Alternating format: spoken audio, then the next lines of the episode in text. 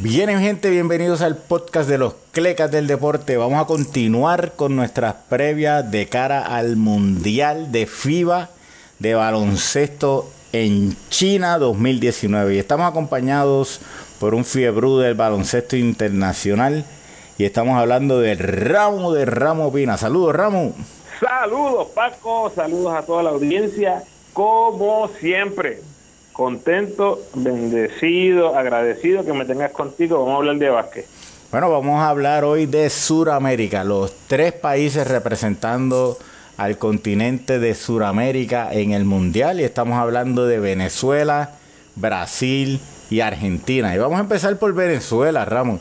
Venezuela lo vimos en, recientemente en los Panamericanos, tuvieron unos fogueos y, tuvieron las ventanas, ¿no? Y, algo interesante del equipo de Venezuela fue que llevó a su equipo, básicamente el equipo que iba a ser el mundialista, lo llevó para los Panamericanos.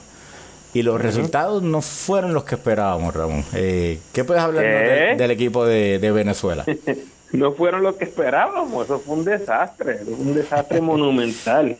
No solo para Venezuela, este los reporteros, los fanáticos, de verdad que le cayeron arriba esa gente. Eh, perdieron con Puerto Rico, perdieron con Estados Unidos. La única victoria de primera ronda fue contra Islas Vírgenes, por tres puntitos. Eh, terminaron ganando el quinto lugar eh, contra Uruguay, pero el hecho de que fueran con el equipo del Mundial y ni siquiera llegaron a semifinales fue definitivamente un desastre. Eventualmente eh, en los juegos de fogueo o en los juegos de, preparación para el mundial, pierden con Italia, pierden con Senegal, pierden con Rusia, pero en el Atlas Challenge, donde también estaba Puerto Rico, lograron cerrar esta gira de fogueos con notas positivas. Le ganaron a Senegal, le ganaron a Turquía y luego perdieron con Grecia. O sea, que llegan con algo positivo, ¿no? Esas victorias ante Turquía y ante Senegal eh, que fueron precisamente dos derrotas que, tuvimos los puertorriqueños durante los fogueos, yo creo que es algo positivo. Bueno, si, si vemos un poquito más atrás, en las ventanas, Venezuela tuvo una victoria frente a Brasil, frente a República Dominicana, frente a, a Canadá y después pierde contra esos mismos equipos, ¿verdad? Eh, perdió con Dominicana en Dominicana, perdió con Canadá en Canadá y perdió con, con Brasil. Ellos habían perdido con Brasil en Brasil y ganaron con, en Venezuela. O sea que es un equipo que local eh, es muy bueno, pero el mundial es en China, ¿verdad? Que, ¿Cuál equipo de Venezuela veremos? Ya, ya están más acoplados, pero ¿cuáles son las expectativas de Venezuela de cara a este mundial, Ramón? Bueno, eh, lo primero que quiero notar es que están en el grupo más débil del torneo. En el grupo A quedaron con China, con Polonia y con Costa de Marfil. Polonia ha tenido una sola victoria en los juegos de preparación. Costa de Marfil ha tenido solo una victoria en los juegos de preparación. Y China, hasta donde tengo entendido, solamente una victoria ante Puerto Rico precisamente. Así que este, este, este grupo definitivamente es débil. O sea que la falta de estatura, por la ausencia de Chenique, esa fortaleza, eh, no la van a sufrir tanto, por lo menos en el papel. Este es un equipo de Venezuela bien experimentado. Tienen siete jugadores, o sea, más de la mitad del equipo ganó oro hace cuatro años en el último preolímpico y compitieron en los Juegos Olímpicos. Muy poca gente en ese, en ese grupo si no es que nadie puede decir que son jugadores olímpicos. Venezuela tiene siete de ellos. Yo creo que fuera de China tal vez sea el equipo que más eh, problema le dé por el hecho de que son el equipo local, son un equipo extremadamente alto, van a tener la fanaticada encima, ¿no? Con ese apoyo. Yo creo que Venezuela tiene suficiente para colarse en esa segunda ronda y vencer a Costa de Marfil y Polonia. Venezuela, Ali, eh, China puede hacer el mismo argumento. Qué bueno que nos tocó el grupo, que el segundo equipo más fuerte es Venezuela. Y Venezuela puede decir, qué bueno que nos tocó el grupo, que el segundo más fuerte pues es Polonia o China, ¿verdad? Pero lo preocupante han sido los porcientos. los porcientos de Venezuela no podemos decir que fue solamente los panamericanos. A lo largo de las ventanas, el equipo de Venezuela tiró 26% del área de 3. 26%, o sea, si lo comparamos con Brasil que tiró 36, si lo comparamos con Argentina que tiró 35, es, 10% menos en, intentos de, de, tres con, su, con sus compañeros eh, suramericanos y eso en, en, un juego puede ser mortal como les pasó con en los Panamericanos contra Estados Unidos. Los tiros libres 61% en, en las ventanas, así que realmente esos porcientos no los pueden mantener si quieren eh, tener éxito en, en el Mundial. La, la parte positiva, reboteando. O sea, casi 40 rebotes por juego eh, Ramos en las ventanas de, Venezuela. Es un, equipo que protege las tablas, buscan ese rebote ofensivo, promediaron 15 rebotes ofensivos por juego, ¿verdad? Y tenemos que tener una comparativa. Brasil promedió 11 en las ventanas, Puerto Rico 9.8. O sea que estamos hablando que es un equipo que ataca las tablas en ambos lados y ese mollero eh, le, sacan provecho, ¿no? No van a tener todo lo que quisieran para el Mundial, pero sabemos que es un equipo que va a jugar fuerte. Así que eso, eso es lo que tenemos de Venezuela y vamos a movernos a sus compañeros de Brasil. Brasil, hay equipos que apuestan a la juventud y, y Brasil dijo, voy a apostar a no la juventud. este, cuéntame qué tú ves del equipo de, Brasil, Ramón. Apostarle al millaje. pues mira, es bien interesante porque tenemos a, a Varellao, a Barbosa, a Vueltas, a Malquiño Sousa eh, sobre los 35 años, todos ellos. Lo que hay que notar, que me parece una cosa súper interesante, es que Varellao en estos últimos dos años fue la figura principal del equipo de Brasil en los clasificatorios, que no contaron con Cristiano Felicio, ni tampoco contaron con Bruno Caboclo, dos jugadores NBA. Felicio lleva eh, cuatro temporadas en, en, la NBA con los Bulls, ha tenido bien, bien poca oportunidad de juego y Caboclo, que apenas viene de jugar sus primeros minutos significativos en la NBA con los Grizzlies, eh, yo creo que es una combinación súper interesante porque estos jugadores no los hemos visto en el ámbito internacional. Acabó de Felicio, la última vez que vimos a Caboclo, por cierto, fue en el AmeriCup 2017. Pasamos eh, pasaron una vergüenza ahí cuando lo votaron del equipo, cuando lo sacaron indefinidamente, pero ahora regresa. Yo creo que es uno de los jugadores más hambrientos del mundial.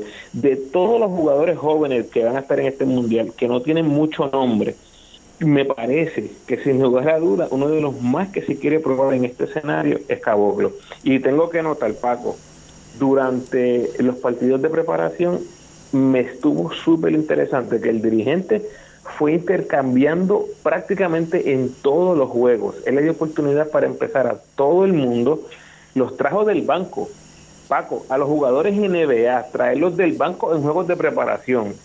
Yo no sé si eso para ti es grande, pero para mí es algo impresionante. Parece que todo el mundo ha aceptado su rol dentro del equipo o, va a aceptar el rol que le den en el equipo. Yo creo que va a ser bien interesante ver cómo, eh, cómo se, se fusionan ¿no? estas piezas en este equipo. Eh, me intriga muchísimo el equipo de Brasil. Bueno, Nenilario, ¿verdad? Porque si, si vamos a incluir los que no son jóvenes, eh, eh, sería otro jugador que no incluyeron. Que uno dice, oye, pero si están incluyendo hasta hasta Huertas con 36, Barbosa con 36, Alex García 39. Sí. Así que, eh, ¿por qué no en Hilario? Pero no, no, no sabemos la situación, pero es un equipo que va a tener el temple Caboclo, para los que no saben, eh, está con los Grizzlies en este momento. Y, como dice Ramos, es el más que tiene que probar, así que eh, es interesante. ¿Cómo, ¿Cómo ves las posibilidades de Brasil en este próximo mundial? Me, gustan mucho. Eh, el grupo indudablemente es asequible. Tienes a Grecia como la gran potencia, y no porque sea potencia tal vez histórica, sino porque tienes un jugador como Antetokounmpo, que es un dolor de cabeza para cualquiera.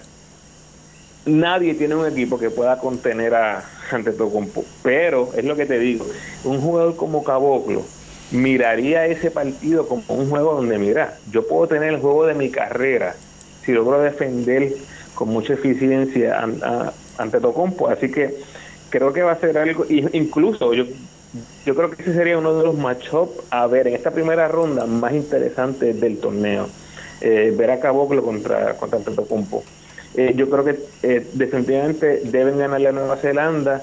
Lo que hemos visto de Montenegro en los preparatorios no sorprende a nadie y tienes a Brasil que le ha ganado a Argentina, eh, que ya le ganó a Montenegro en los juegos de, de, fogueo.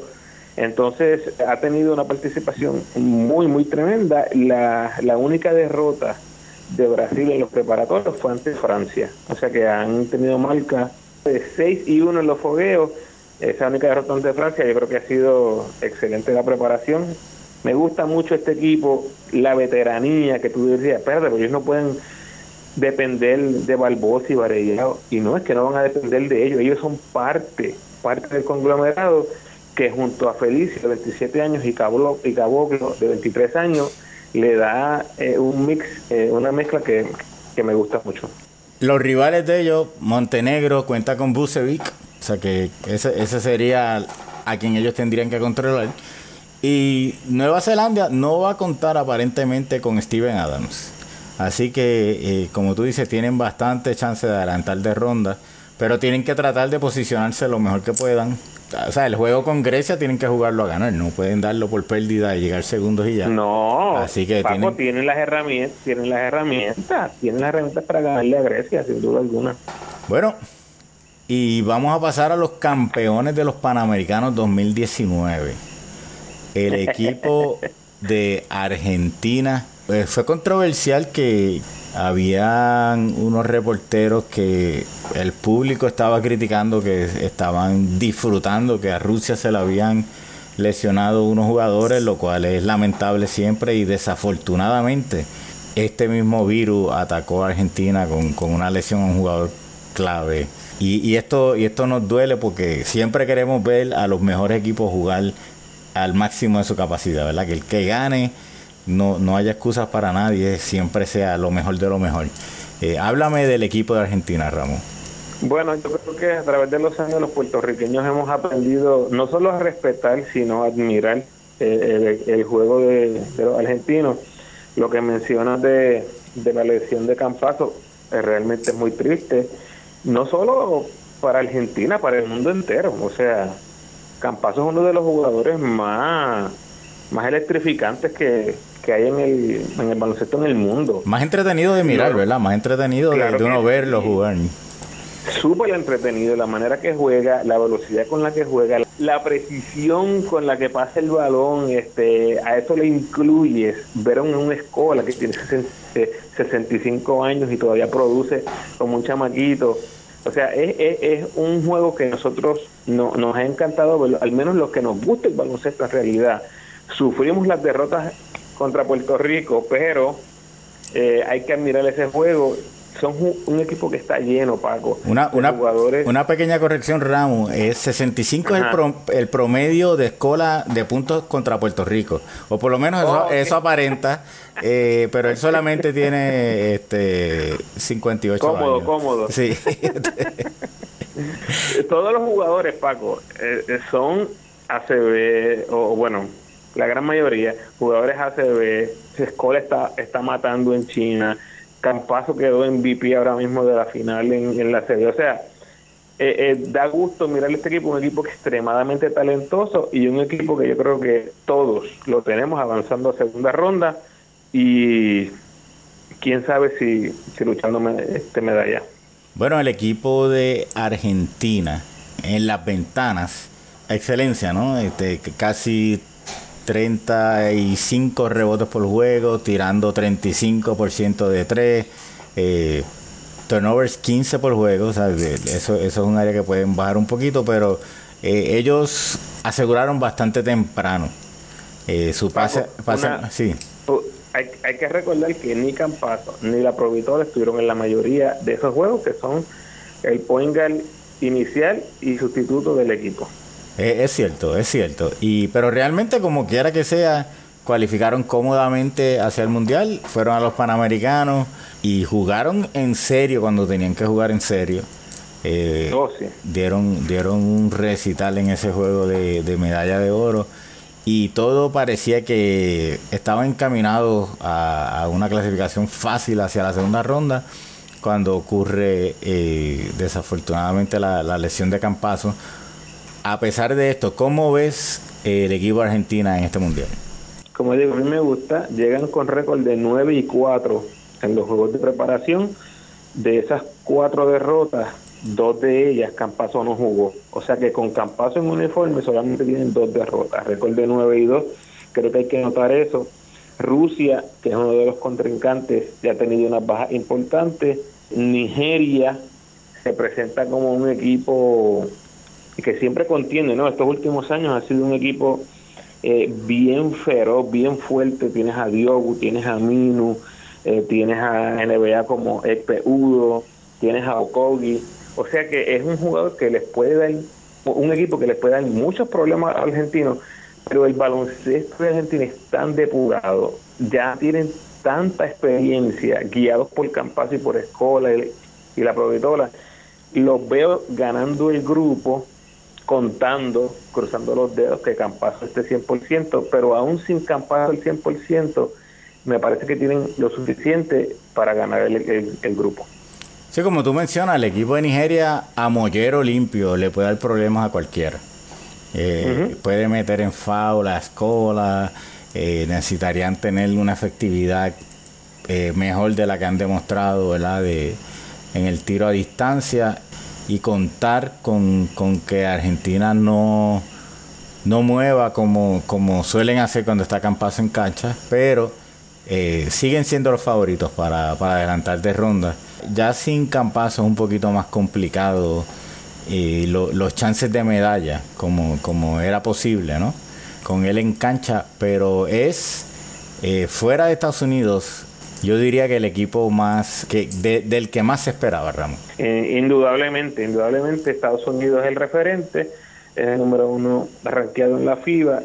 Argentina le sigue los pasos, es el segundo mejor rankeado, el, el equipo número quinto rankeado en el mundo ahora mismo, así que indudablemente detrás de Estados Unidos, Argentina tiene que ser uno de los favoritos de América para llegar lo más lejos posible. Y es interesante cómo en, el, en los Panamericanos la rotación en los juegos importantes fue bastante corta. En, en, el sentido de que no se utilizó mucho el roster completo. Ahora con la ausencia de Campazo puede ser todavía más corta pero estamos hablando de un mundial. Eh, no hay no hay descanso, no hay este hay que hay que dar el máximo en cada juego. Eh, una particularidad es el, el goal average, así que uno no se puede confiar eh, por posibles casos de desempate, hay que jugar duro todo el tiempo. pero pero interesante estos equipos de, de las Américas, esperemos que nos puedan representar dignamente y, y hay calidad por lo menos. Hay que mantener en perspectiva que ese equipo de Argentina, los que vimos los Panamericanos y vimos ese juego por el oro, gente, lo hablamos, ese fue la rotación del Mundial, esa rotación que vimos ahí. Sergio Hernández utilizó como 7 o 8 jugadores. Eso es lo que vamos a ver en el Mundial, así que ojo con eso. Pronto empiezan estos juegos y, y esperamos tener más cobertura en un futuro Ramos, un millón de gracias, pero antes que te nos vaya, queremos ver si tienes algún Cleca Award. Ese premio que damos algo que te frustra, que no te gusta, que te molesta. Dime, Ramos, ¿tienes algún Cleca Award?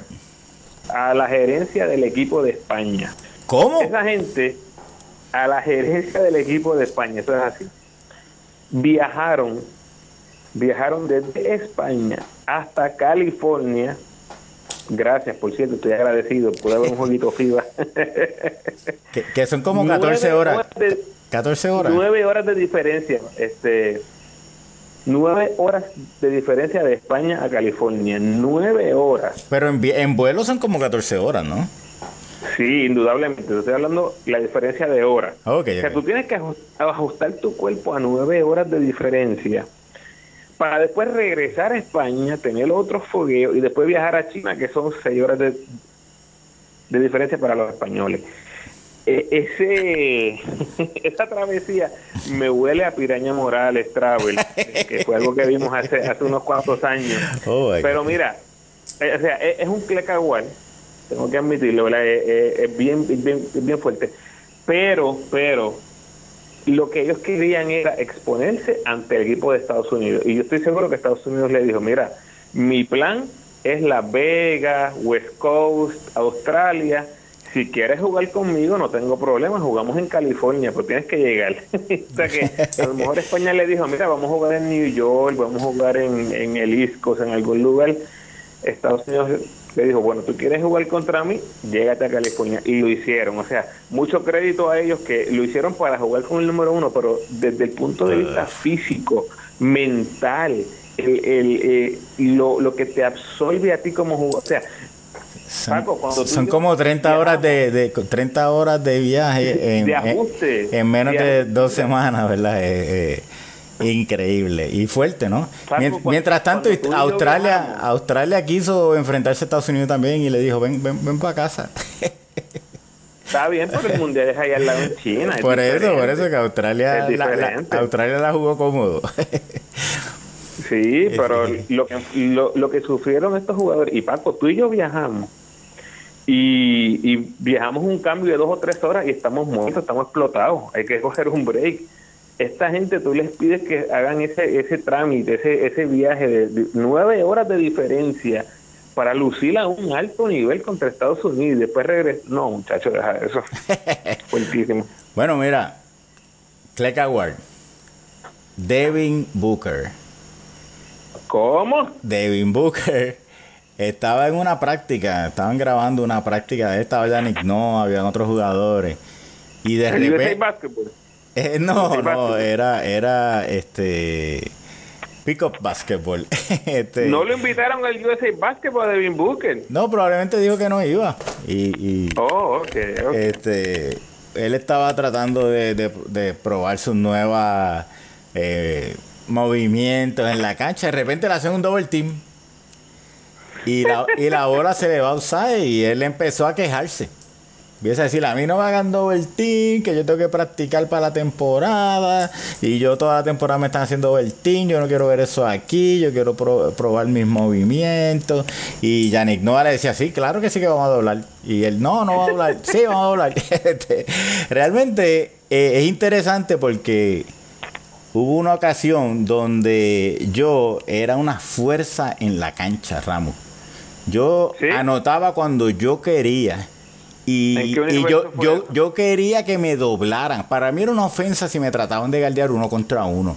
O sea, yo quería, yo, yo decía, doblenme, porque si no, no es reto. Yo quiero sobreponerme a eso. Yo quiero tener ese espíritu de que yo puedo hacer lo que yo quiera en la cancha y nadie me va a detener, no importa lo que traten de hacer. Y desafortunadamente, como a los cinco minutos me desperté. Pero, pero ese sentimiento, ese sentimiento es el que yo pienso que las superestrellas tienen. Esa actitud de Devin Booker de no, en esta ocasión, pues no, no me doble, este, porque estoy practicando mi jump shot. No, no, tú sabes, uno tiene que a lo que te tiren, tú, tú, tú lo vas a dominar, ¿ves? Y y yo creo que, no es para mí bueno de quien va a ser el líder del equipo que se esté quejando porque le hagan un doble team, ¿me entiendes? Para mí, eh, ningún, ningún grande este, eh, se molestaría porque, porque le hagan un doble team, sino que, que buscaría, ok, ¿qué yo voy a hacer cuando me doblen? Déjame practicarlo, déjame eh, dominarlo, ¿verdad? Y yo creo que esa es una actitud de guerrero que, le falta a muchos jugadores hoy en día. Eh, y, se lleva el Cleck Award de Devin Booker. y tengo otro de. Ah, dímelo, dímelo. Tengo otro Cleck Award argentino en esta ocasión. Bruno Altieri. ¿Vas a decir, ¿vas a decir nombre? Bruno Altieri. Eh, cuando Australia le gana a Estados Unidos en una exhibición Baneado en Argentina. Sintió la obligación de decir que esa victoria no comparaba con la victoria de Argentina en el 2004. Primero que nada, no podemos comparar un juego de exhibición con la Olimpiada. estamos hablando de una semifinal en unas Olimpiadas. Así que definitivamente él tiene un punto en que no compara. Él está diciendo que le resta mérito al equipo de Australia el que Estados Unidos no llevó a sus mejores jugadores. Y ahí es donde yo tengo un problema. Porque en el 2004 Estados Unidos tampoco llevó sus mejores jugadores. Shaquille O'Neal no estaba en ese equipo, Kobe Bryant no estaba en ese equipo, Kevin Garnett no estaba en ese equipo, Tracy McGrady. o sea, el preolímpico en San Juan, o sea, el, torneo clasificatorio hacia esas Olimpiadas fue efectuado, fue efectuado en San Juan y Estados Unidos le ganó a Argentina, pero era un equipo que tenía a Jason Kidd, tenía a Tracy McGrady, tenía a Vince Carter y Alan Iverson estaba en ropa de civil. O sea que realmente eh, no le quita en mérito en nada a la generación dorada que eh, se puede argumentar que ha sido el mejor o de los mejores equipos en la historia de Latinoamérica en el baloncesto. No le quita nada a la victoria que ellos consiguieron en esas Olimpiadas contra el equipo de Estados Unidos porque tú juegas contra los que van. Tú no juegas contra los que no van, ¿verdad? Así que si Estados Unidos envió ese equipo, eso es culpa o responsabilidad de Estados Unidos. Si Argentina le ganó, Argentina le ganó a Estados Unidos. No lleva asterisco, no lleva nada. Igual ahora, entonces, no hay que menospreciar a Australia, que celebró como si hubieran ganado eh, la Serie Mundial. pero el país completo, Paco. pero la realidad es que, ¿por qué quitarle esa alegría a los australianos? ¿Entiendes? Porque Bruno es un hater, Bruno es un hater. Dilo como es. No, yo no, no sé, no lo conozco. Pero realmente yo creo que los comentarios, o sea, no hay que cada vez que alguien le gana a Estados Unidos decir, no, pero, pero en el 2004 le ganamos a Estados Unidos. Eh, de, igual manera, o sea, yo, yo no creo que este decir, no, pero este Puerto Rico le ganó por 19 en el 2004. Eh, eso no hace la victoria más importante porque fue en la ronda, en la ronda cualificatoria. O sea que no, no tiene la misma importancia que la, que la victoria argentina. Y yo creo, yo creo que este, hay que dejar que los australianos celebren. Esa gente se tiene que ver emborrachado, Ramos, que todavía, yo creo que mañana se despierten. Este, mira, la, la silla. Mira, eh, avísales a tiempo para que vean el mundial. sí, mira, las sillas eran de plástico en, el, en, el, en la arena, eh, alrededor de, la cancha. O sea, era una cosa. La, creo que hubo una, una de los, de los, uno de los sitios que jugaron, la cancha estaba como elevada, que era como una tarima. Este. O sea que era algo espectacular. No, pero los dos juegos fueron ahí, entiendo. De, déjenlos vivir su momento, ¿verdad? Y, y, así que por eso es que le doy el Cleck Award y, Bruno, si quieres no, nos escribe y te invitamos para acá para el podcast y, hablamos de baloncesto. Así que este el Ramu lo consiguen en Twitter, Facebook, Instagram, eh, con el Ramu Opina y también con su nuevo estrenado podcast en Anchor y Spotify y pronto en otras plataformas. Así que este, dense la vuelta por ahí, que tiene historia de los mundiales de Puerto Rico y tiene un sinnúmero de otras cosas, así que se pueden dar la vuelta por allí. En Anchor y Spotify, El Ramo Opina. A nosotros nos consiguen en YouTube, en Anchor, en la mayoría de las plataformas de podcast. También estamos en Facebook y Twitter. Eh, le agradecemos que se suscriban o nos den like o todo lo que ustedes quieran para apoyarnos. Un millón de gracias y bendiciones.